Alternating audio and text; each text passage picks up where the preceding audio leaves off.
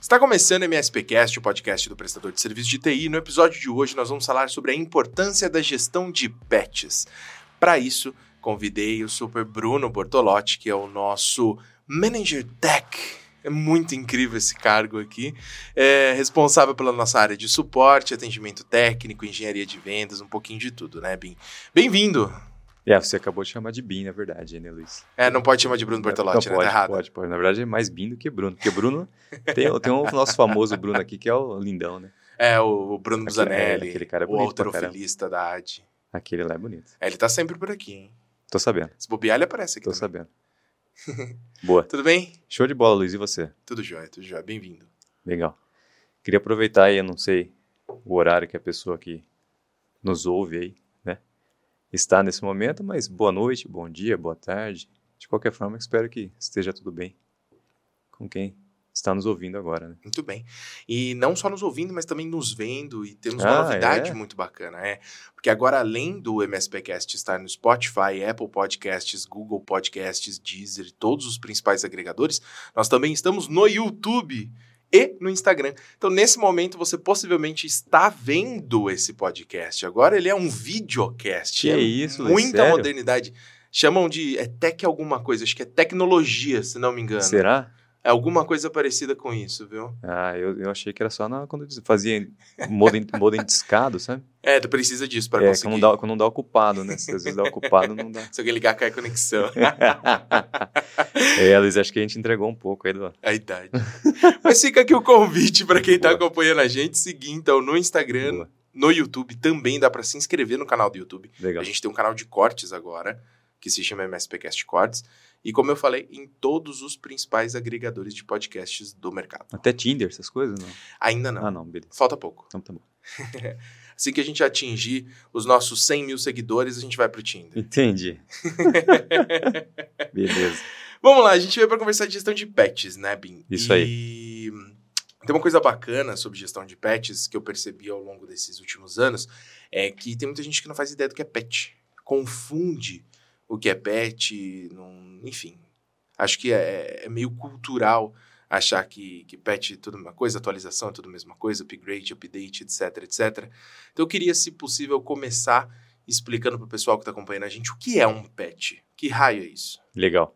É, na verdade, quem, quem nos ouve aí, é, não é uma, uma regra que seja um prestador de serviço TI ou um técnico, algo nesse sentido. Muito provavelmente já trabalhou com isso, entende, né? Mas o que é curioso se a gente pensar em um usuário, uma pessoa que está no, no cotidiano ali utilizando o dispositivo, né? Uma estação de trabalho, um laptop, não importa aí. Essa pessoa, se ela conhecer PET, eu desconfiaria, porque Uhum. é aquele cara que fica todo tempo atualizando o Windows, né? Aquela coisa que não, o o técnico não gosta, né? Uhum. Que o usuário mete a mão e sabe o que acontece, né? Mas o, o que a gente vai falar hoje é justamente entender um pouquinho mais desse, desse, desse conceito, né? Exatamente do que se trata um PET, quando que isso é feito, ou quando não é, as melhores práticas, o que, que a gente já tem mais de, de recomendação e até mesmo de experiência com isso, né? A gente tem muito contato com os prestadores de serviço, né? Então, a gente acaba vendo bastante coisa que acontece no cotidiano e toda a questão também que eu já tenho, uma experiência, inclusive Linux, que é uma coisa engraçada, que no Linux a gente tem os dois comandos aí, tanto o update como o upgrade, que é uma coisa São coisas totalmente separadas. né? Exatamente. Por Diferentes. mais que a gente esteja falando de, de- uma forma, de, certa forma, de uma atualização, né? Mas tem pontos diferentes em- entre, entre cada conceito, né? Mas a ideia é essa, a gente entender, sa- saber exatamente o que se trata um patch. E voltando ao que eu, que eu comentei com você, quando um usuário sabe o que é um patch, é uma coisa fora da, do comum, né? Uhum. E, e vice-versa, né? Quando um técnico fala para um usuário, não, preciso fazer patch na sua máquina aí. Já é uma coisa engraçada, porque não é uma coisa correta, vamos dizer assim, tecnicamente falando, ficar num techniquez, né? Que é uma coisa que a gente fala. É, então, tem que tomar um certo cuidado nas coisas que a gente fala para o usuário, até mesmo para entender para que fazer aquilo, né? Não necessariamente o, o patch, se é uma, se é uma, uma, uma, uma- como é que eu posso fazer uma limpeza, mas sim entender para que aquilo é feito e qual a importância disso. Né? Acho que é isso que falta um pouco na, na nossa, no perfil técnico, né? inclusive eu, é, a gente ter essa, essa percepção de explicar, né? detalhar mais para a pessoa que está utilizando o dispositivo ali, para que, que a gente faz esse tipo de, de correção, de atualização, não importa o termo que seja exatamente, mas sim tem a mente de que isso é importante a, a, a pessoa que está utilizando o dispositivo ali entender porque existe essa, essa, pausa, vamos dizer assim, ou esse, essa janela que a gente utiliza para se aplicar o PET. É, já, já, entrando um pouco mais nesse detalhe, é, quando a gente pensa nisso, o que, que, é interessante? A gente, por exemplo, tem, tem é, meios, tecnologias de enviar uma mensagem para o usuário, né? Para falar, a gente vai, vai é, parar seu dispositivo por um certo momento, ou o seu dispositivo vai permanecer ligado por um certo tempo, é, para que seja aplicado o PET. Então, nessa mensagem, sim, a gente já tem que trabalhar, seja ela pessoalmente ou seja ela que seja enviada automaticamente por algum recurso, alguma tecnologia. Preparar essa mensagem para quê? Para dizer a importância de se fazer isso. Não falar do PET. Ah, a gente vai aplicar PET. Pô, e aí? Uhum. Para mim, tanto faz, né? Mas sim a importância disso. Por quê? Porque isso vai corrigir algumas vulnerabilidades, alguns erros, alguns erros até de performance da, da própria é, aplicação ou do dispositivo, ou seja, vai tornar aquela aplicação mais estável, vai tornar aquela aplicação mais segura. Então isso é importante porque para o usuário entender que aquela janela é importante para quê? Para preservar ou para deixar o, o, o, desempenho dele é, favorável, vai favorecer o desempenho dele, melhor dizendo, né? Então é importante o técnico ter essa mentalidade de passar esse tipo de informação para o usuário final. Então, quando a gente fala de PET, isso é uma, uma questão que a gente vai aprofundar, né? Quando, como é feito, de quando é feito e tal, mas eu gostaria já de, de imediato falar disso, que é uma coisa que a gente pouco faz quando a gente conversa com o usuário. O usuário só vê aquela telinha lá de atualizando e tal, e, pô, isso aqui é um pé no saco, né? Toda vez que eu vou ligar não entende para que, que serve. Exatamente. Ok, legal você ter colocado nesse ponto. Eu acho que muitas vezes o técnico ele não tem esse esse processo de evangelizar o usuário, boa, não tem esse processo de educar o usuário, de de alguma forma orientar aquele usuário, porque muitas vezes ele não sabe explicar muito bem. Eu acho que, ok, pode ser uma questão de perfil, sim, muitos técnicos não têm esse dúvida. perfil comunicativo, esse perfil de, de, se relacionar com o usuário de uma forma mais direta, mas também pode ser porque ele também não entende muito bem. Eu acho que existe uma dificuldade grande em entender que cada pet é algo individual, entender a importância desse pet como sendo algo que precisa ser trabalhado, exatamente como você estava falando. Não significa, não estou querendo dizer que o técnico não sabe o que é um pet, não é isso. Mas muitas vezes não entende como funciona o processo de um pet, como um fabricante chega até o desenvolvimento de um patch, por que ele faz isso e qual a melhor prática para aplicar esses patches nos clientes. E, consequentemente, ele só enxerga aquilo como mais uma obrigatoriedade, mais uma coisa que tem que Exatamente. ser feita. E a vida é assim, sabe aquele negócio Exatamente. de... Ah, mas seu filho te pergunta, é, mas por quê? Ele tem que dar um checklist lá. Ele... Sabe essa lógica de, tipo, pô, não tem resposta. É, ah, porque Deus quis, é porque a vida é assim, pronto. Criaram um checklist para ele e falaram, preciso fazer, e é isso. Exato. Então, é. eu, eu sinto que talvez a gente tenha essa falta de, de noção de. Ah, eu sei que é importante, eu sei que precisa fazer isso para segurança, mas que raios exatamente eu estou fazendo? E isso me impede de ensinar o usuário, né? E essa evangelização para o usuário é, é, essencial, faz todo sentido. Dúvida, e gostei que você começou dúvida. já puxando esse ponto. Legal. É, essa é, é, só uma mensagem que eu queria passar, porque é o que você falou, quando a gente trabalha na, na, na parte técnica, tá ali no dia a dia, lidando com a tecnologia, e eu particularmente quando me formei, me formei em ciência da computação, a minha cabeça era o quê? Falou, não, eu vou trabalhar com a máquina e acabou. Uhum. Não quero interagir com ninguém. Perfil totalmente fechado, exclusivo. Não falar com as pessoas não tem necessidade. Pra quê? Gente. Exatamente, exatamente. Mas, com o passar do tempo, eu principalmente, né, tenho, tenho uma, uma, uma tendência, vamos dizer assim, de trabalhar com as pessoas, isso não é uma regra, né? A pessoa que desenvolve a parte é, que, trabalha né, no, no, dia a dia com a tecnologia e que quer fazer isso, sem problema nenhum. Uhum. Não é isso que a gente está discutindo aqui.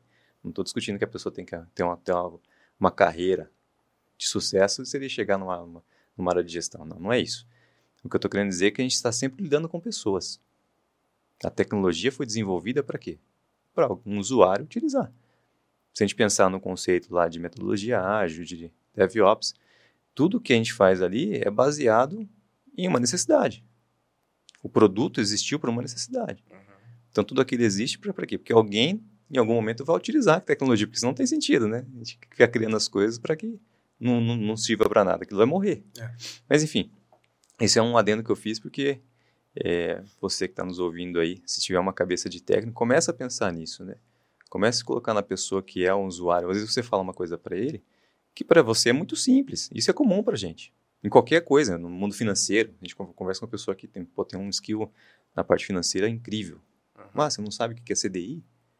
Uhum. Não, não sei, pô. É, exatamente. É o mesmo vale para o usuário. Uhum. Você não sabe o que é PET? Você não sabe para que faz PET? Então vamos, vamos levar isso, nós dar um passinho para trás, vamos instruir o usuário, falar, importante é para isso, para manter seu dispositivo Uhum. com bom desempenho. Obviamente, isso vai influenciar no desempenho do seu trabalho. Então, vamos pensar um pouquinho nisso também.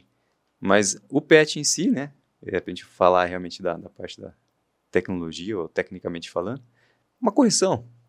Eu não sei, eu não sei se tem uma tradução Tradução seria uma espécie de remendo. boa, Se a gente for boa. fazer uma tradução literal, tá mais pro remendo. mas tecnicamente, como é que a gente faz um remendo numa tecnologia? É, remendo remete. Pet, pet é muito usado, por exemplo, na, na costura, no tecido. Boa. Então, quando você faz um remendo, fazendo, brincando com as palavras aqui, né? O remendo em tecido, isso em inglês é um patch, né? Então é como se você estivesse fazendo, tapando um buraco, ou algo nesse sentido. É, por exemplo, se você for o pneu da bicicleta, sabe aquela borrachinha Sim, que muita sim, gente tem para fazer um Boa. auto reparo? Boa. Aquele auto-reparo também em inglês pode ser chamado de patch. Então, é como se eu tivesse um remendo que tampa um buraco. É um Exato, reparo, uma exato. reparação de algo que tem um furo. Essa é a lógica se a gente for fazer uma tradução. Exatamente. Mas pensando tecnicamente, né, na, na prática, a gente está corrigindo, né? Algo que, por algum motivo, pode ser uma correção de segurança, uma correção de performance da, da aplicação, uma correção de, de melhoria, de interface, enfim. O ponto é o quê? Se a gente pensar, igual você comentou, na diferença de é, update e upgrade, né? Os dois conceitos vão estar muito Porque próximos à, à Isso é uma coisa atualização. muito comum, né? Sim, sim. Atualizar. Ok, quando eu saio do Windows 10 e vou para o Windows 11, eu estou fazendo uma atualização? Esse, esse é o ponto. né? Agora, quando eu saio do Windows 10 e continuo no Windows 10, mas passei por uma atualização, isso também é atualização? O que, que é update? O que, que é upgrade? Exatamente. Onde é patch, né? Exatamente isso. Quando, quando eu tinha essa, essa, essas dúvidas aí, o que, que eu comecei a fazer? Um aqui a palavra update, se a gente pensar no up to date, ou seja, você está atualizado, está sempre Na na, versão na mais versão mais recente. recente. Essa é a ideia. Então eu comecei a gravar isso na minha cabeça, falando, pô, tô sempre na versão mais recente. E obviamente para trazer esses conceitos que a gente falou. Uhum. Quando a gente vai chamar, abrir um chamado com os maiores fabricantes, a HP, Dell, os caras falam, o que, que pergunta de primeira, de primeira para você? Falei, Se você tá já- na versão mais recente. Uhum. Então, quer dizer, você está up to date, Uhum. é uma versão mais, mais atual. Então, isso realmente é o update. Agora, o upgrade, principalmente na parte que a gente fala de. É, quando a gente falou de modem, na- naquela brincadeira que a gente fez, era uma coisa que a gente fazia muito antigamente, que é até o overclock, nessas coisas, etc. Que é realmente mudar aquilo, né? Atualizar aquilo para uma coisa nova, né? To- Totalmente diferente. Não Se troca de carro para um carro de um ano mais novo, isso seria um upgrade. Boa, bom, bom exemplo. Então, quer dizer, eu estou deixando de corrigir aquilo ou atualizar aquilo para uma versão mais nova. Não, eu, eu tenho um produto totalmente novo. Então, se a gente pensar no Windows Server 2012, eu posso ficar atualizando aquele cara. Tal. Uhum. Até hoje não, não faz mais sentido ter esse cara, mas é um outro assunto, né? Ou posso já utilizar o 2016, 2019. Então, eu não estou atualizando mais aquele cara, eu já fiz um upgrade. E, obviamente, isso vai demandar alguém que suporte esse sistema operacional. Perfeito. Então, a gente, obviamente, não vai conseguir colocar esse sistema operacional. Não é uma regra, mas também vai demandar um upgrade de hardware. Então, esse conceito que a gente tinha de upgrade vem muito do, do hardware também, porque tem essa questão de processador, trocar processador. Você pode ficar fazendo o quê? Atualização de firmware, atualização de driver. Mas eu quero fazer um upgrade. Então, entra nessa parte que a gente comentou. Não deixa de ser uma atualização, mas uma eu estou sempre atualizando, corrigindo algo para deixar aquilo up to date, né? Na versão mais Uhum. atual. Na outra não, outra eu estou realmente mudando aquilo para um cenário mais novo, mais atual, é, que vai é, trazer o conceito do upgrade, né? Como o conceito que você colocou na, ideia, na verdade, do, do carro. Show de Perfeito. bola, ótimo exemplo. Então, é, resumo, um update é uma atualização da versão atual para ficar mais recente, ficar mais... ahn, É, eu não estou colocando nada, um produto novo, um, um- um- um recurso novo na, nesse dispositivo. Ok, eu estou fazendo uma melhoria ou uma correção. Exatamente. Agora, quando eu faço um upgrade, aí sim eu estou mudando de versão. Exatamente. Se eu saio do Windows 10 e vou para o 11, isso é um upgrade. Se eu faço uma atualização de segurança do 10, isso é um update. Exatamente. Excelente. Se alguém tinha Exatamente. alguma dúvida, agora não tem mais. É, de qualquer forma, existem mecanismos que conseguem é, trabalhar nos dois campos, né? Se a gente pensar no de Uhum, software, né? Sim, sim. Então a gente sim. consegue, não deixa de ser atualização, mas é o que você comentou. São atualizações com conceitos diferentes. Agora, eu poderia chamar de patch, veja se conceitualmente falando faz sentido. Eu posso chamar de patch o upgrade ou não? Eu estou falando, então quando eu estou falando de patch, eu estou falando exclusivamente de update. Então, se a gente pensar na- na- no pé da letra, né? É, eu falaria exclusivamente da atualização de, uma, de, um, de um produto específico. Então, tem uma versão específica do Java, eu preciso atualizar ele porque Uhum. tem um- uma correção para essa versão. Perfeito. Então, realmente, eu estou falando só de patch. Né? Mas, se, no, no mundo de atualização, os mecanismos mais recentes também, eles conseguem englobar isso. Uhum. Tanto update como upgrade. Obviamente, o, quando a gente fala de software, né? Não tem uma tecnologia que vai fazer uma atualização, baixar a memória da internet, né? não tem como. Tem gente que É. baixa a memória da internet, né? É, Aí depois começa a... Aí depois começa a vir prompt na tela. É, né? não Enfim. sabe por quê. Mas é isso aí, é exatamente isso. isso. Então, no conceito puro, é uma correção sim, Uhum. o patch.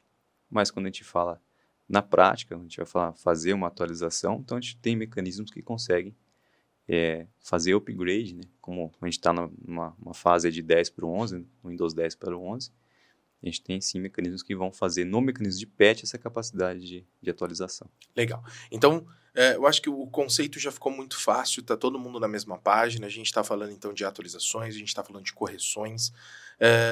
E isso já me remete ao seguinte: o Windows é um excelente exemplo. É, fazer essas atualizações, tudo bem, é importante, entendemos que são melhorias e correções, mas não é para sair fazendo loucamente sem pensar duas vezes. Né? Então eu queria trazer aqui, Bim, uma. Acho que, na verdade, mano, não é nem uma pergunta, é mais uma reflexão. Faz sentido a gente pensar que eh, todos os patches precisam ser aplicados, ou seja, é melhor ter todos os patches aplicados do que não ter nenhum? Ou não é bem assim? A gestão de patches envolve escolher quais são os patches que precisam ser feitos? Queria que a gente discutisse um pouquinho isso, queria ouvir tua opinião. Legal.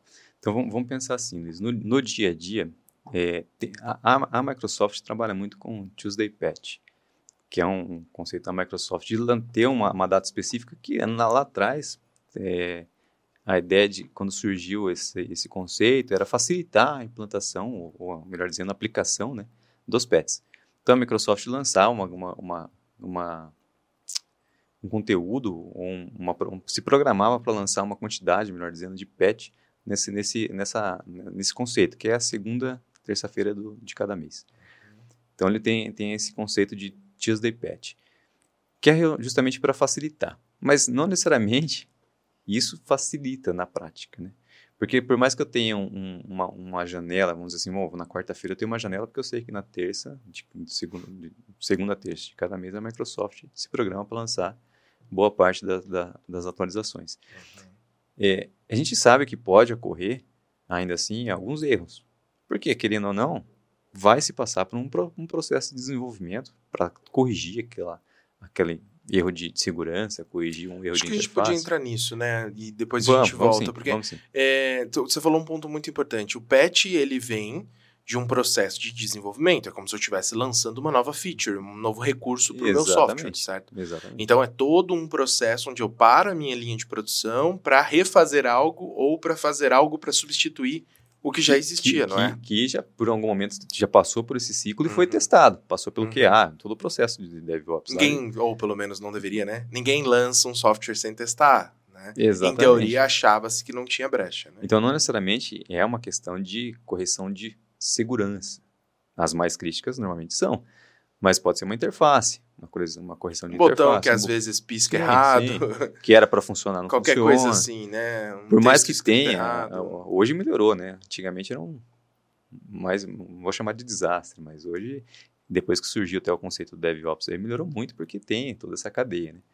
Mas era muito comum se ter erros em patch, né? Não só em patch, né, na própria, no próprio desenvolvimento. Uhum, uhum. E hoje a gente tem até o, o, a questão do, dos ataques que ocorrem né, durante o processo de desenvolvimento, que também é uma forma de, de, de, de ataque novo, vamos dizer assim. Alguma né? coisa a ver com Anacry, por exemplo? Não, ma- mais voltado ao que a gente teve em algum produto de, de RMM também. Ah, É. ok, ok. Já na fase de desenvolvimento. e não Exatamente. Por Foi- falta de um patch. ok. Exatamente. Na fase de desenvolvimento do, de tal produto, determinado recurso, existiu um... um- um- Ficou famoso, passou na TV, E- tudo, uma empresa americana, né? é, foi feito aí... O, Tem na- nada a ver com a gente, tá? Só fazer esse disclaimer aqui. Pode continuar, perdão. foi, foi existiu essa, é, essa, essa vulnerabilidade devido aí a um terceiro estar envolvido no processo de desenvolvimento. E aí, através disso, existiu o payload, enfim, já é uma- um outro É. assunto. Mas, de qualquer forma, foi testado. Uhum. Então, é normal isso. É, e é normal passar, assim como é normal passar um patch que passou por essa cadeia de, de desenvolvimento e saiu com um erro.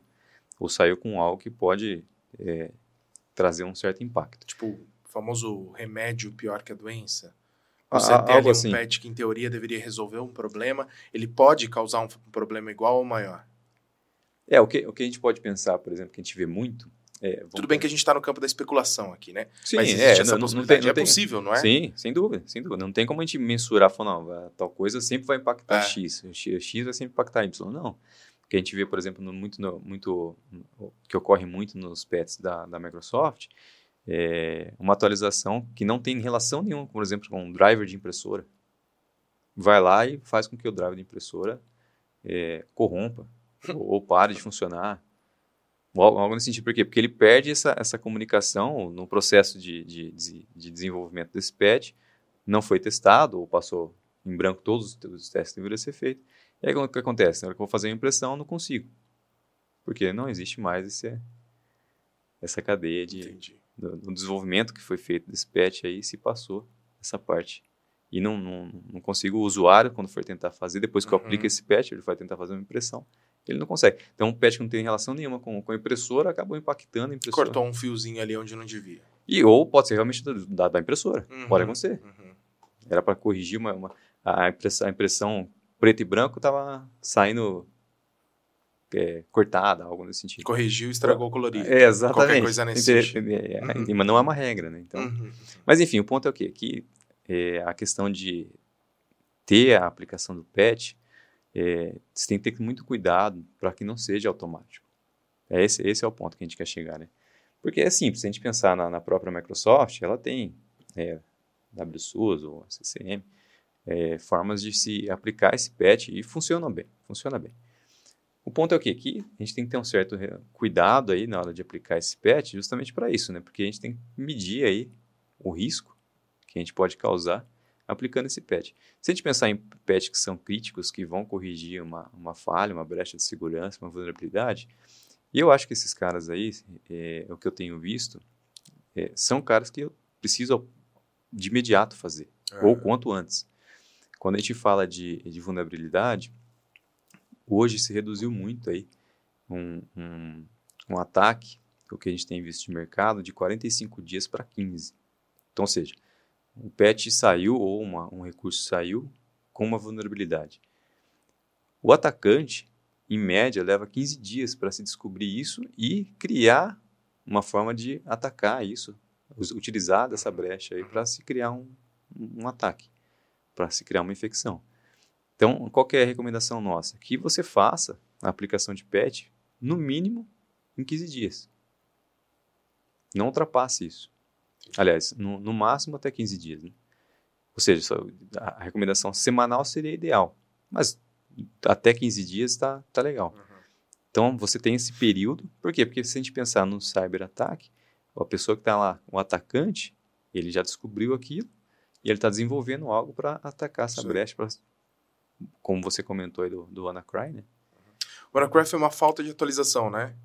É, eu me lembro disso. Eram servidores Windows que, por não ter um determinado patch, eles tinham uma vulnerabilidade e que foi explorado, claro, por um atacante que acabou, né? Um atacante cybercriminoso, o nome que a gente boa. quiser dar aqui, né? Sim. Enfim, uma pessoa que sabia dessa brecha desenvolveu ali uma forma de colocar um ransomware nesses servidores através dessa brecha, certo? Exatamente isso. Luiz. E aí, todos os que estavam atualizados não tiveram isso. Foi E- Esse é o Basicamente ponto. Esse é isso, o ponto. né? Só que isso lá atrás, quando, se eu não me engano, foi 2000 e... faz, faz um tempo, uns 5, 6 anos. Exatamente. É, esse eu lembro processo... de, de clientes desesperados ativando o gerenciamento de patch do RMM para conseguir sair atualizando todos os servidores, porque muita gente não estava fazendo e a hora que descobriu do Anacry, começou literalmente a querer chorar e... É, e a gente vai falar um pouquinho disso depois, que a gente falou do WSUS, aí eu posso, posso fazer pelo WSUS, mas aí eu estou em cada cliente, né? Cada cliente eu vou lá, enfim, depois a gente vai falar um pouquinho disso também. Mas é, quando, quando existiu esse, esse ataque, essa infecção, o período lá para se desenvolver, tanto que já, fa- já fazia tempo que tinha lançado o patch.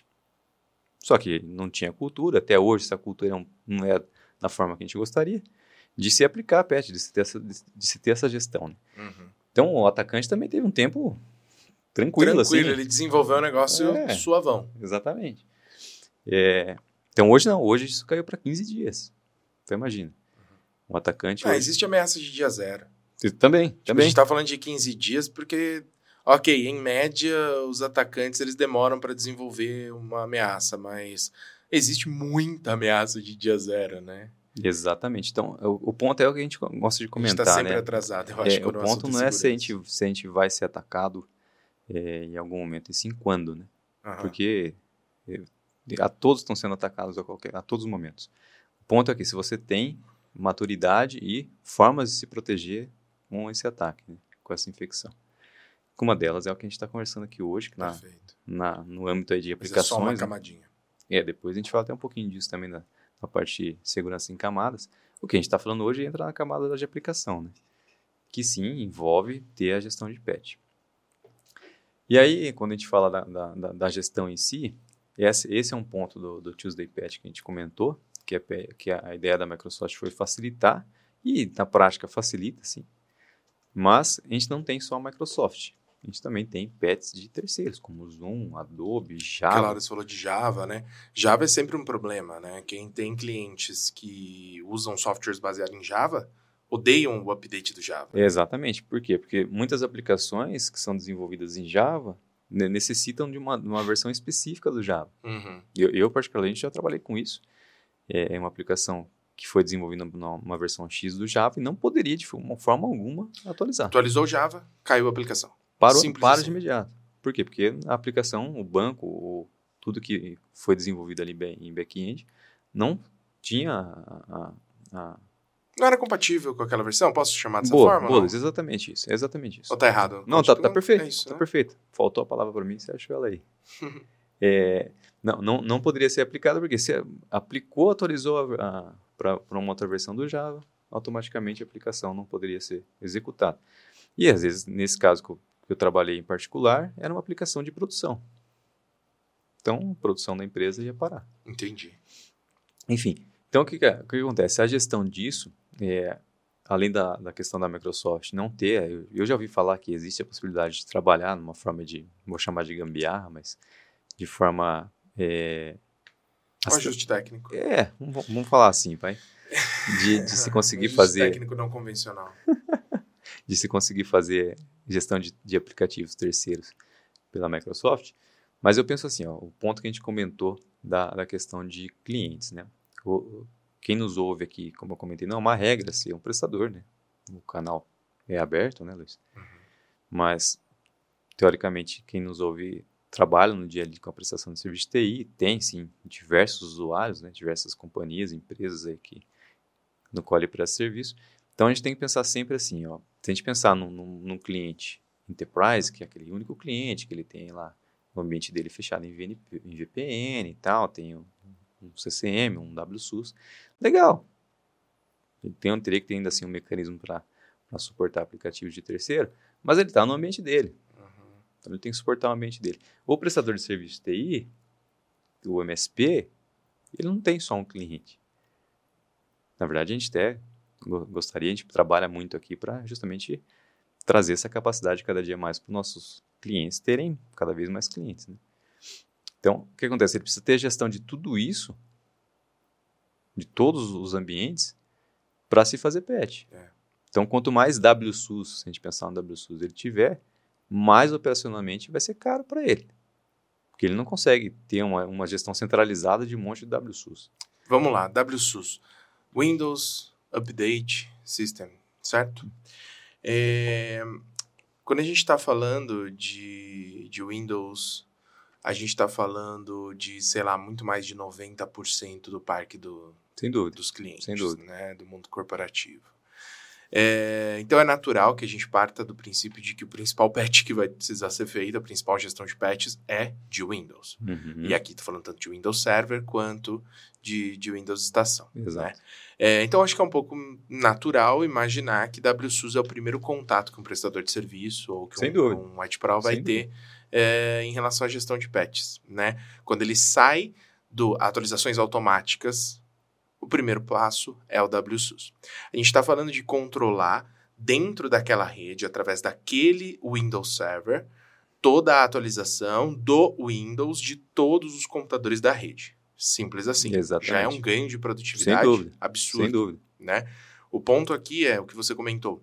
Eu tenho um WSUS por rede, Ou por cliente. ou por cliente que seja. Eu vou ter um WSUS, um Windows Server Update System que está tomando conta do update de todas as O, o máquinas. que eu, o que eu até consigo, de uma certa forma, se eu pensar em um cliente grande, ter aí a centralização disso para várias eh, unidades. Por quê? Porque eu tenho um domínio. Então, eles estão abaixo de um Tudo domínio. bem, perfeito, fez sentido. Daí a gente está falando, é como se fosse uma rede única, né? Exatamente. Nesse sentido. Mesmo que sejam várias unidades, várias localizações. Mas ainda assim, eu tenho um por cliente, basicamente. Exato. A partir do momento que eu cresço a minha operação e eu começo a tomar conta de vários clientes diferentes, eu tenho um problema operacional, porque como é que eu vou tomar conta de vários WSUS? Ou eu posso ter um super WSUS que controla WSUS. Exa- não, porque por, por conta do domínio isso não é possível, né? Mas, a- mas o que a gente consegue pensar? A gente está falando aqui de tecnologia, esse é um ponto importante, né? É, depois a gente vai falar dos outros pontos. Por quê? Porque, por enquanto, o WSUS, ou o RMM, qualquer outro produto que a gente, ou recurso que a gente veio falar, por enquanto a gente está falando de tecnologia. Por quê? Porque é importante que você tenha essa tecnologia que vá suportar você, a, a nível de multi-tenant, fazer essa aplicação. Obviamente, por um- uma questão lógica, operacional e custo operacional que você vai ter, e também a aplicação disso. Depois a gente vai falar um pouquinho da parte de reporte, de controle. Aham. Mas esse é um ponto, tecnologia. Sempre, sempre tem em mente, né? Tecnologia, processos e pessoas. Isso não tem como a gente fugir. Uhum. A Uhum. gente começou, acabou de falar da tecnologia aqui, então sempre tem em mente isso. É, que é, o produto, além de ser um produto estável, no sentido que pô, o mecanismo que está ali, o que, que é? O que, que ele está fazendo? Ele Uhum. está ele tá lá no News Update, trazendo informação para mim? Como que eu vou fazer só de terceiro? Então, pensar como que é feito esse mecanismo. Pô, vamos, vamos, vamos questionar isso do, do- do fabricante. Sim, sim. E aí, me fala como é que é esse, esse mecanismo seu. Ele busca diretamente do fabricante, ele busca do Windows Update, ele tem janela de manutenção. Vamos, vamos explorar isso. A gente não está falando aqui de, de produtos específicos, né, Luiz? Uhum. E a gente tem o nosso. Se você não entende muito bem no nosso e já é nosso cliente, vamos explorar isso. Tenta Perfeito, entender. perfeito. Tenta entender. Quando você fala do nosso, a gente tem um recurso que é o gerenciador de patches, ou gerenciamento de patches, como quiserem traduzir. É, o Patch Management ele é justamente um recurso do Insight RMM e também tem a versão para o N-Central. Né? Exatamente. Ambas as soluções de monitoramento e gerenciamento remoto que nós temos têm essa função de assumir o controle de todas as atualizações, de todos os updates, para ser mais preciso, é, tanto do Windows quanto de outros, praticamente todos, softwares Boa, Microsoft, boa parte. Boa parte. mais uma grande gama de outros fabricantes, como Google, Java, Adobe, enfim, os principais corporativos. Exatamente, aí, exatamente. né? Então, esse mecanismo hoje, ele é desenvolvido pela Enable. A Enable é proprietária disso. Então, está em casa, vamos dizer assim, né? Precisou fazer, fazer uma atualização, precisou fazer uma correção, é feita em casa. Então, tem, tem, que- tem sim que... Precisar de um patch para o gerenciador de patch. É, tipo isso, tipo isso. Então, eu acho que sim, o prestador de serviço, por mais que utilize uma outra solução, não importa, tente entender isso, sabe? Para que você faça, saiba que tecnicamente como isso ocorre na prática e se isso parar de funcionar, qual que vai ser a atuação que você vai ter. Então, de qualquer forma, a gente está falando aqui de tecnologia. O outro ponto é o quê? As pessoas.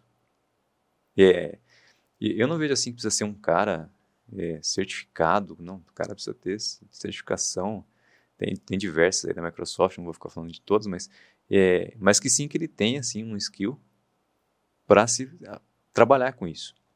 Porque não tem como. Não tem como a gente, é, por mais que a gente trabalhe com uma, uma tecnologia como o RMM, o Insight ou o Incentro, e a gente trabalha para que isso seja automático, né, para que facilitar operacionalmente falando a aplicação disso, é, eu preciso em algum momento, se aquilo causar um erro, se aquilo não for bem sucedido, ou se for uma, um patch que eu estou vendo em fóruns aí, que esse patch está tá dando muito problema, eu preciso sim lidar com isso, preciso saber lidar com uhum. isso. Então, a pessoa que vai lidar com isso tem que saber, sim, tratar dessa tecnologia, entender essa tecnologia, como você comentou lá no começo. O que, que é um patch? E, em especial, o que eu comentei, né? começar a pensar no usuário, quando isso é feito. É, se imagine no lugar da pessoa, você chegou na segunda-feira, vai ligar sua máquina, está lá aquela tela que não finalizou, está finalizando a aplicação de patch, sei lá, 10%, uhum. e fica aquela coisa, e você precisando entregar o um relatório. Mas, por outro lado, é a questão que a gente sempre comenta, de que a segurança e a praticidade nunca vão andar juntos. É um negócio meio complexo mesmo, eu concordo.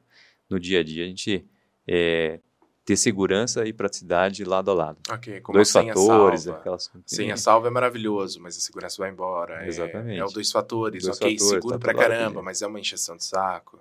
Então a gente tem por quê? Porque se a gente leva isso pro, pro usuário, falou, não, isso aqui é interessante você ter, por quê? Porque se alguém tentar é, invadir sua conta, ou quebrar sua credencial, ou tentar é, burlar algo, ele vai ter uma dificuldade maior. Uhum, uhum. Então, se a gente tem um sistema operacional atualizado, isso vai ser mais difícil. E outros pontos, como eu comentei, da melhoria de interface, melhoria de performance, uhum. que vão resultar no, no, na entrega do serviço do, do próprio usuário. Perfeito. Mas, de qualquer forma, a gente consegue evitar é, que isso ocorra. Então, a gente vai falar de processo. Porque quando a gente fala de processo, que a gente pode pensar em janelas que vão ser é, utilizadas para se aplicar o PET. Então, não necessariamente eu preciso aplicar PET é, 3 horas da tarde, 8 horas da manhã. O que, que a gente tem que trabalhar? A gente tem que trabalhar para pensar numa janela onde eu vou impactar ou zero impacto para o usuário final. Um exemplo que a gente tem aqui na AD, o que, que a gente faz aqui para aplicar os PETs? A gente Isso tem é a, a, nossa infra, né? Como que a gente funciona? Isso a gente está falando de processo. Então, a gente uhum. falou lá de tecnologia, gente, obviamente, que a gente usa é Enable uhum. Insight, né? É, a gente falou um pouco agora de, de pessoas, então, obviamente, sim, tem alguém olhando por RMM e semanalmente. Acompanhando, porque acho que não é só saber que tem um patch disponível, mas entender do que se trata aquele patch, acompanhando, e inclusive, é, no caso do, do mecanismo de patches do Insight, ele já te leva até para o site do fabricante, onde explica, mas isso dá para ser buscado também por conta própria, né? Joga no Google lá, patch tal. KB tal. Você vai saber do que se trata, né? É, isso só o ser humano vai conseguir analisar é, é, para conseguir compreender esse, se aquilo é mais urgente ou não. Né? Esse é o ponto. E saber lidar quando aquilo não for bem sucedido ou algo nesse uhum, sentido. Né? Uhum. Mas o processo, com o exemplo nosso aqui que é interessante, é, depois eu vou falar que isso não foi do dia para a noite, uhum. interessante. Mas hoje, como que funciona? Hoje a gente é, tem uma, uma atividade automática no RMM de acordar os dispositivos, o famoso Wake on LAN, né? Não vá falar isso para o seu cliente ou usuário final, não fale on LAN. Ele não vai saber.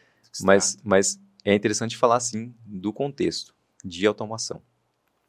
Então, para quem está nos ouvindo, técnico vai saber, você que está nos ouvindo que não é técnico, então, na nível de curiosidade, a gente consegue ligar essas máquinas automaticamente, ou seja, não precisa que alguém esteja lá para ligar essas máquinas. O, o, a tecnologia tem essa capacidade. Então, é, isso é feito de forma programada, ou seja, acabou o horário comercial, uhum. 8 horas da noite na sexta-feira, a gente desperta essas máquinas, a gente liga essas máquinas. A gente não, né? A tecnologia, o RMM. É, através de uma tarefa recorrente que foi criada lá no, na tecnologia. Feito isso, a gente tem uma política de PET. Então, se foi, foi definida a política de PET e alguns PETs são aplicados automaticamente. Definir uma política de PET, a gente poderia chamar como é, criar uma, uma espécie de playbook, uma espécie de modelo, é, de assim. modelo que deva ser seguido e esse modelo já diz o que deve ou não ser aprovado de imediato, que o deve ou não é, passar por uma filtragem humana antes de ser aprovado e o que deve ser descartado, se for o caso. Também poderia entrar numa política, certo? É exatamente isso. E eu também, quando vai ser detectado, né? Quando que eu vou é, fazer a detecção de se existem é, novos pets ou vulnerabilidades, né? E quando também isso vai ser instalado. Então tudo isso é feito, como você falou, nesse modelo aí, que a gente chama de política. Uhum. Acordou a máquina, obviamente isso foi fora de horário comercial, como comentei, sexta-feira, 8 horas da noite. Essa política está associada. Trabalha esse horário, ainda bem.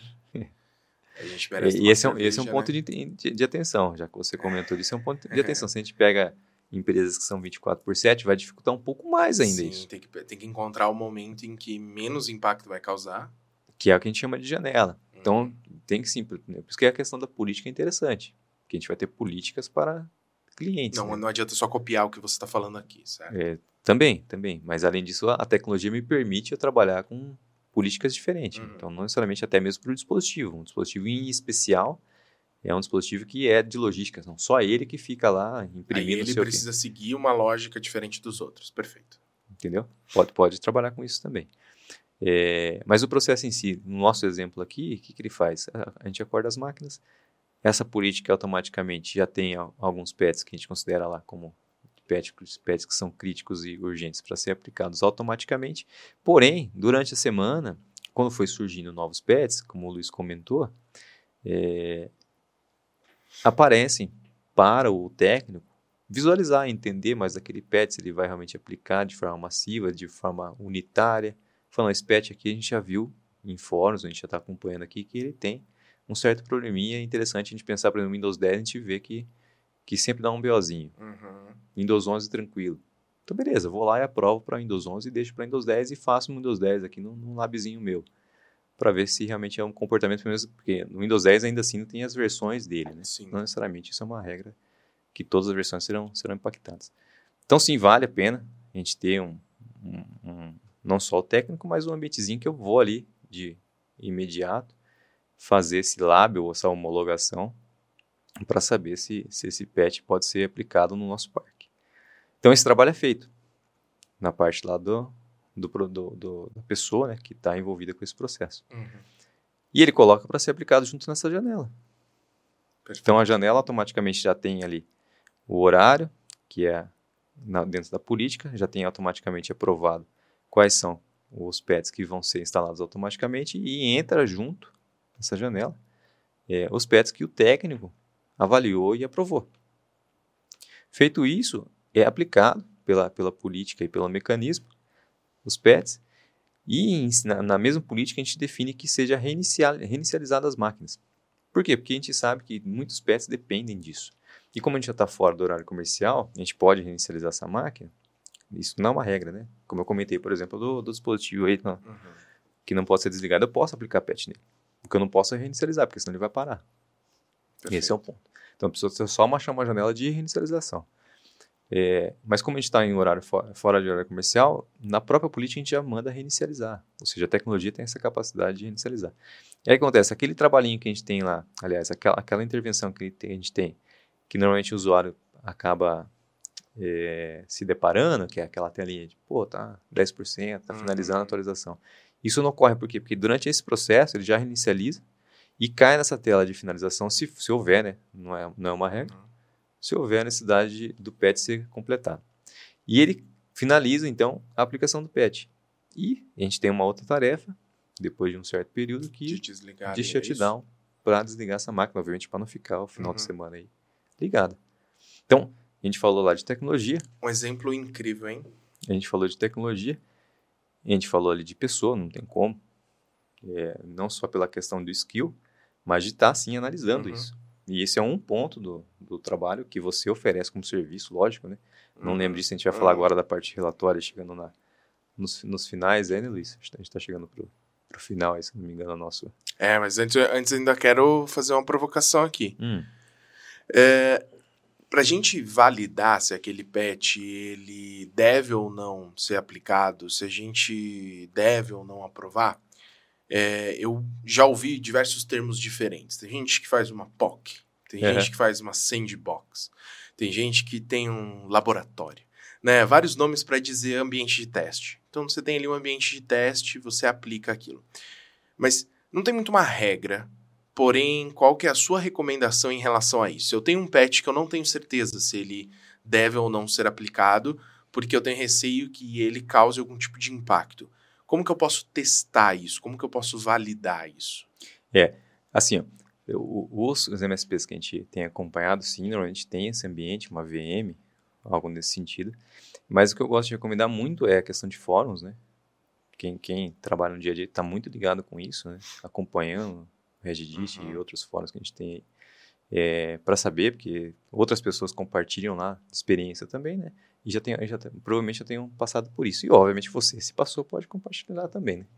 Mas sim, ter um, uma, um, um dispositivo ali que seja uma VM para você poder fazer não só esse tipo de teste, tem diversos testes que a gente faz, inclusive de, de recuperação de backup, que é um- uma coisa para mim que é essencial e a gente vai ter que em algum momento fazer. Uhum. Obviamente a gente tem tecnologia para isso também. Mas né, a gente Quem recomenda. tá vendo a gente por vídeo aqui, ó, camisetinha aqui, ó, bem, bem discreta para falar do COVID Data Boa. Protection. Boa, Luiz. E esse cara tem um recurso incrível lá de fazer recuperação automática. Vai ter um link na descrição desse episódio para quem quiser fazer um teste de 30 dias do COVID Data Protection. E do RMM também. Do RMM já vai estar lá desde Boa. o início. Boa. Legal. É, então, sim, tenha um padrão, né? Que se tenha aí um ambiente lab. Mas eu, eu não, não recomendo ficar debruçado nisso, né? Tente pesquisar, né? E compartilhe aí Uhum. se você identificou algo, porque o técnico tem que estar trabalhando com, com outras... é, outros recursos, né? Outras, outras, os serviços que o MSP fornece. Então não dá para o técnico ficar ali cinco dias validando patch, né? Por isso que a gente comentou aqui que a gente tem isso. Então isso é uma atividade que ele tem num determinado dia e num determinado, num determinado período para avaliar isso, né? Então ele pega essa, essa, essa atividade, né? Então pode ser um chamado que você crie para ele. Tem diversas formas de você lidar com isso no Isso é seu. uma dica legal. Isso é uma dica bem legal. Né? A gente tem algum tipo de chamado recorrente na nossa ferramenta de, de, de helpdesk. É um ticket que abra, sei lá, toda semana ou a cada 15 dias, algo assim. né? Exatamente. É, como um lembrete dessa tarefa rotineira. Né? E ali poder registrar tudo que foi feito também é Boa. interessante. Acho que essa dica de um ticket é, automático ou algo nesse sentido é uma dica muito valiosa. Legal, isso, isso é bem interessante. Não só essa, né, como outros pontos que são pontos de atividade recorrente. É uma forma de, de o técnico ter ali. A gente sabe como é que técnico é. Eu passei muito por isso hoje. resolvi um pouco dessa parte de agenda. É, não tem muito um controle, né, de agenda, então facilita para Parou de fazer as coisas, né? Mas é uma boa dica sim, Luiz. É, mas o ponto é o quê? Registrar, obviamente, né? Pegar o registro ali, compartilhar isso.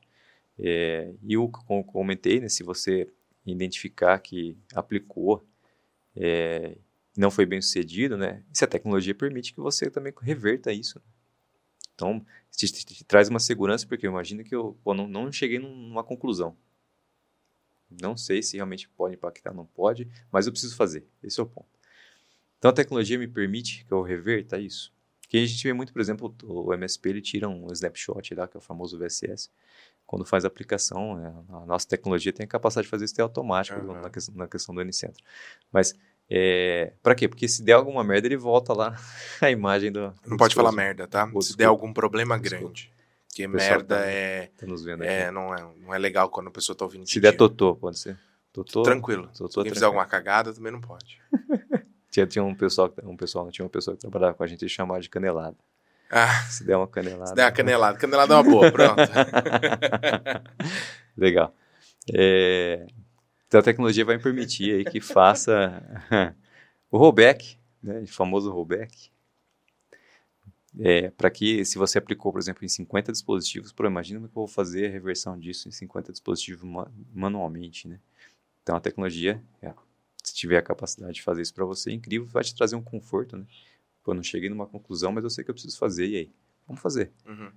E aí, se tiver a possibilidade de fazer a reversão disso, a tecnologia pode fazer para você, ou você pode ter meios aí de, de reverter isso. né? Perfeito, perfeito. É, Quais são, basicamente, os erros mais comuns? Porque, basicamente, a gente já falou aqui sobre é, fazer essa análise antes de sair instalando. Então, não vou nem entrar nesse mérito de o erro mais comum é, é largar lá, atualizando sozinho, porque já passamos disso. Mas você consegue levantar aqui rapidamente essa bola? Quais são os erros mais comuns? Ou, mais do que os erros, quais são as preocupações que a gente tem que ter né, justamente para não errar? Boa. Assim, ó, é, o, que eu, que eu comentei com você na parte de relatório, que vai ajudar a gente muito nisso, É, a, a, o WSUS tem um relatório que, que, nesse sentido aí, pode ser eficaz, mas não no sentido executivo de entrega de serviço, né? Mas por isso que eu falei da capacidade de analisar esse cara, né? Porque a gente tem, tem que entender que é, se houver um erro, é, não necessariamente aquilo vai estar tá explícito, né? Não, o erro foi porque o patch não foi baixado com sucesso, não foi concluído. Houve um, uma perda de pacote durante... Não, dificilmente isso vai estar tá tão explícito. Hum. Vai depender, da, aliás, vai demandar do técnico aquele famoso troubleshoot, que é uma coisa que assusta, viu? Esse negócio de troubleshooting, quando a gente pega alguns casos, e eu, eu não estou mais na, na linha de frente hoje, né? Uhum. Mas é um negócio que quando a gente pega para fazer e não acha um caminho tão fácil, é, é, dá uma dor de cabeça. Dá dor de cabeça. Mas, enfim, é, o, o, técnico que vai trabalhar com isso vai, tem que ter assim, uma expertise para quê? Porque ele, a hora que ele gerar esse relatório aí, vai trazer as informações e ele vai ter que saber analisar. E muitas das vezes ele vai ter que fazer o troubleshoot, vai ter que afunilar aquilo para chegar no detalhe. Então não, não, não, não, vai ser uma regra, não, toda vez que der um probleminha vai estar relacionado a X, toda vez que der o erro X é, é o problema Y. Senão, tudo automatizado. Boa, daria, é? daria para se pensar nisso. Sim. É por isso que a gente tem uma, uma, uma, pessoa, né, e a tecnologia que vão trabalhar junto e o processo. Então, sempre pensar nesse, nesse conjunto aí, é, para fortalecer a aplicação disso. Falando do reporte, é, uma, um, um, um ponto incrível é ter esse nível de reporte, para trazer esse tipo de informação para você. Outro ponto é o, o, nível de reporte que vai trazer para você quais foram aplicados, quais são críticos, quais eram de segurança, quais não foram aplicados, quais eu ignorei. É, para quê? Porque a hora que eu gerar esse tipo de informação, até mesmo no nível de auditoria, é, eu, eu ter como posicionar, uhum. eu como técnico, né? Falando, tá aqui, ó, o que aconteceu foi isso, isso e isso, como você colocou no, no registro do chamado seria incrível até, posso colocar até como uhum, anexo. Uhum. É, mas o reporte vai trazer muita força para o técnico e também para o MSP. Por quê? Porque se a gente pensar no MSP, isso é um, um escopo de serviço de segurança do MSP, ou deveria ser, né? Deveria ser, ou, com certeza. Ou ele faz isso e não está não tá cobrando, porque uhum. é algo que ele deveria é, cobrar. É, mas concordo com você, deveria ser algo que está nessa lista de prioridades. Por quê? Porque não deixa de ser uma, uma um, um, serviço que você está prestando que tem um benefício muito grande seja para segurança, seja para performance, desempenho. O ponto é o quê? Que você está operacionalmente, como a gente falou, envolvendo não só a tecnologia, como pessoas e processos. Então, obviamente, existe um custo ali para você fazer e, e, e, entregar esse tipo de, de, uhum. de, de, serviço. Então, se você não tem um relatório que vai te ajudar, você, hoje hoje está tá mais confortável. A gente tem Power BI, a gente tem como pegar um, um CSV lá e criar alguma fácil. coisa. É. Mas nem todo MSP vai ter tempo vai ter. e expertise para fazer isso. Quer falar, vai ter o conhecimento suficiente para isso. Exatamente. Então vai, ter, vai, vai gerar uma segunda demanda é. para falar de uma coisa que eu nem estou cobrando. Se, se, se, for o caso, né? A nossa recomendação, obviamente, que esteja no seu escopo uhum. lá de serviço. E se está, você tem que mostrar que você está fazendo. Então, se a gente tem uma tecnologia que vai oferecer isso para a gente a nível de reporte que seja executiva, não pode ser aquele reporte que fala, não, pô, tá lá, tá falando que é cumulativo, que não sei o quê, do, do do, do Java, ponto não sei o quê, pô, não seu, é o seu cliente, que é um executivo na ponta lá, para ele, é. Ele quer saber. cita KB. boa, boa é, é o número. Pra Põe o número. Não, não, não, esse número né? aqui era... Não, fantástico. É, é realmente algo que possa mostrar é, o, o, grau de importância do serviço, mostrar o que foi feito, o que deixou de ser é, aplicado também. Isso é importante, eu acho, né? Sem dúvida. Olha, esses dúvida. pets aqui foram ignorados, foram descartados. A gente ter pelo menos uma mensuração desse serviço já é muito bacana, até, né? Não preciso ter um detalhamento disso, de cada pet. É, e se, e se precisar detalhar, você vai ter. Interno, eu me refiro ao que vai apresentar lá para o cliente. Entendi, entendi. 100%. É, então a tecnologia tem que favorecer você, a, a, como prestador de serviço, a entregar isso de forma mais simples, mais fácil, né? Para que você operacionalmente não tenha que gerar esse tipo de relatório, gerar esse tipo de informação é, para entregar para o seu cliente e mostrar para o seu cliente que aquilo está sendo feito. Mas o ponto é o quê? que eu, que, que eu queria deixar claro aqui, para a gente chegando no nosso finalmente aí, né, Luiz? É.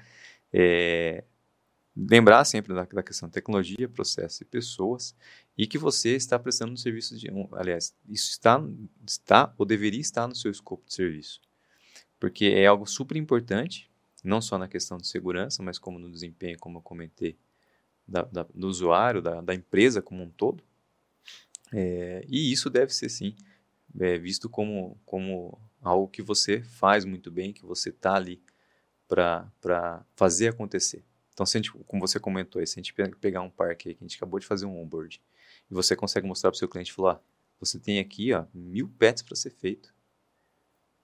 E a gente consegue gerar um nível de integridade, por exemplo, falar, ó, seu, nível de segurança hoje está em 20%. Uhum. Se a gente uhum. pensar de 0 a 20 no nível de segurança. E fazer esse acompanhamento do que, que a gente evoluiu ali de um mês para o outro, o que, que foi possível fazer incrível. de melhoria, né? Isso é incrível. Entendeu? Na verdade, é incrível. Mas se você não faz isso hoje, aí vai chegar no ano que vem você vai fazer o quê? Fala, não, uhum. vou, vou fazer aqui meu, meu reajuste. Seu eu cliente... não tenho nem como comprovar o que foi feito. É, exatamente. Tipo. a, gente, a gente fala de tem que ter reajuste. Perfeito. Mas a gente Perfeito. passou um ano sem fazer nada, assim, não, não nada, né? Mas sim demonstrar. Eu não tenho uma demonstração de valor, porque o, o, o, cliente, na prática, ele não precisa nem ver o que está acontecendo. Né? O ideal é que ele não veja. Foi o exemplo que você deu de encontrar uma janela. O cara não tem que saber. Boa. Né? Agora, se eu não consigo demonstrar que eu estou trabalhando para garantir estabilidade e segurança para ele, que eu estou trabalhando proativamente para ele não parar, eu dificilmente vou conseguir agregar o valor que eu estou imaginando e, consequentemente, quando eu chegar até nesse momento da negociação ali de um reajuste, esse, esse eu é não vou conseguir eu não vou ter força. levar, não vou ter força, adorei isso, eu não vou ter força para levar a minha ideia adiante. E, consequentemente, eu vou cair numa barganha, vou acabar saindo sem perdendo dúvida, de alguma forma. Né? O, o que a gente viu.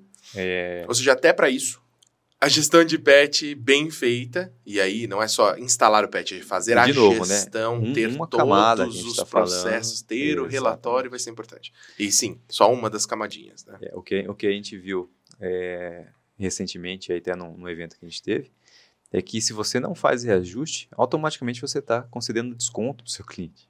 Não tem como. Tá, e a inflação ocorre todo ano. Se você não faz reajuste, automaticamente você está concedendo desconto. Faz todo sentido. Faz todo sentido, porque se a economia tem algum tipo de inflação, tem algum tipo de, de, de índice médio ali da precificação e a sua precificação ela está abaixo, não teve o mesmo reajuste, você está dando desconto, porque é. tudo subiu. Exatamente, é. exatamente. Então sim, vamos, vamos pensar Gostei nisso. Dessa visão. Vamos pensar nisso. Vamos reajustar é. tudo. tendo em mente que você, em algum momento, vai ter que gesticular muito bem né? o motivo desse reajuste.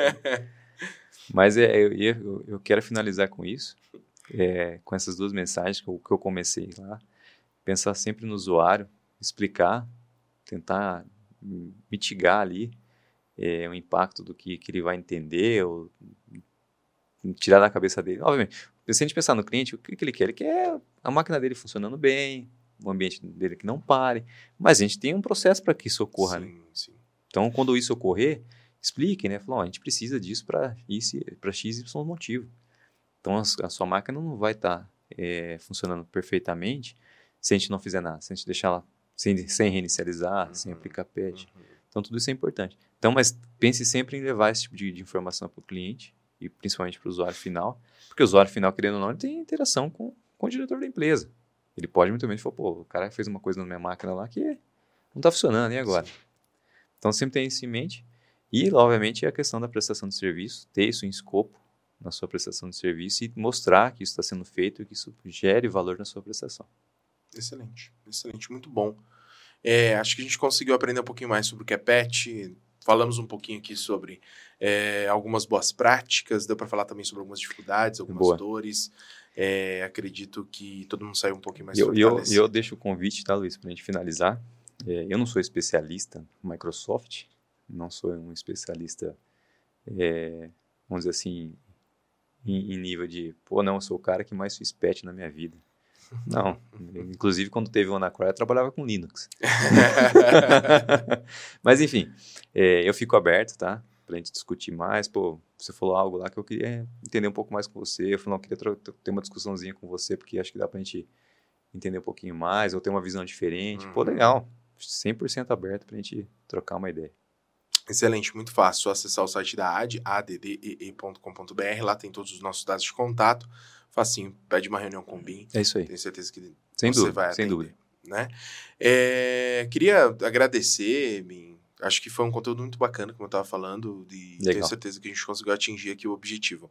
É, acredito que isso pode ser talvez o início de uma série de conteúdos onde a gente possa falar um pouquinho sobre é, análise de segurança, boas práticas, vamos falar um pouquinho mais sobre proteção de dados, Usuário. de, de uma maneira geral, né? Acho que dá pra gente fazer isso. Vamos fazer. Vamos aguardar o feedback do pessoal. Vamos, inclusive, quem está acompanhando pelo Spotify, a gente vai deixar uma enquete no Spotify. Quem estiver acompanhando pelo Instagram, pelo YouTube, dá para comentar, é muito fácil, né? É, se todo mundo disser que tá afim, a gente avança com isso. Acho que vale a pena, vai ser um conteúdo muito bacana pra gente produzir. Já fica o convite aqui. Só falar que tá afim, então. Eu tô afim. Ah, então fechou, já vamos fazer. O pessoal da produção já tá pronto aí pra gente gravar? Tem, tem. Tá todo mundo aqui, ó. Olha lá. Muito bom. é, é isso aí. Pra Legal. gente finalizar aqui, Bim, é, de novo, obrigado. Prazer receber você Ah, de novo no MSPcast. E queria agradecer principalmente a todo mundo que acompanhou a gente até aqui.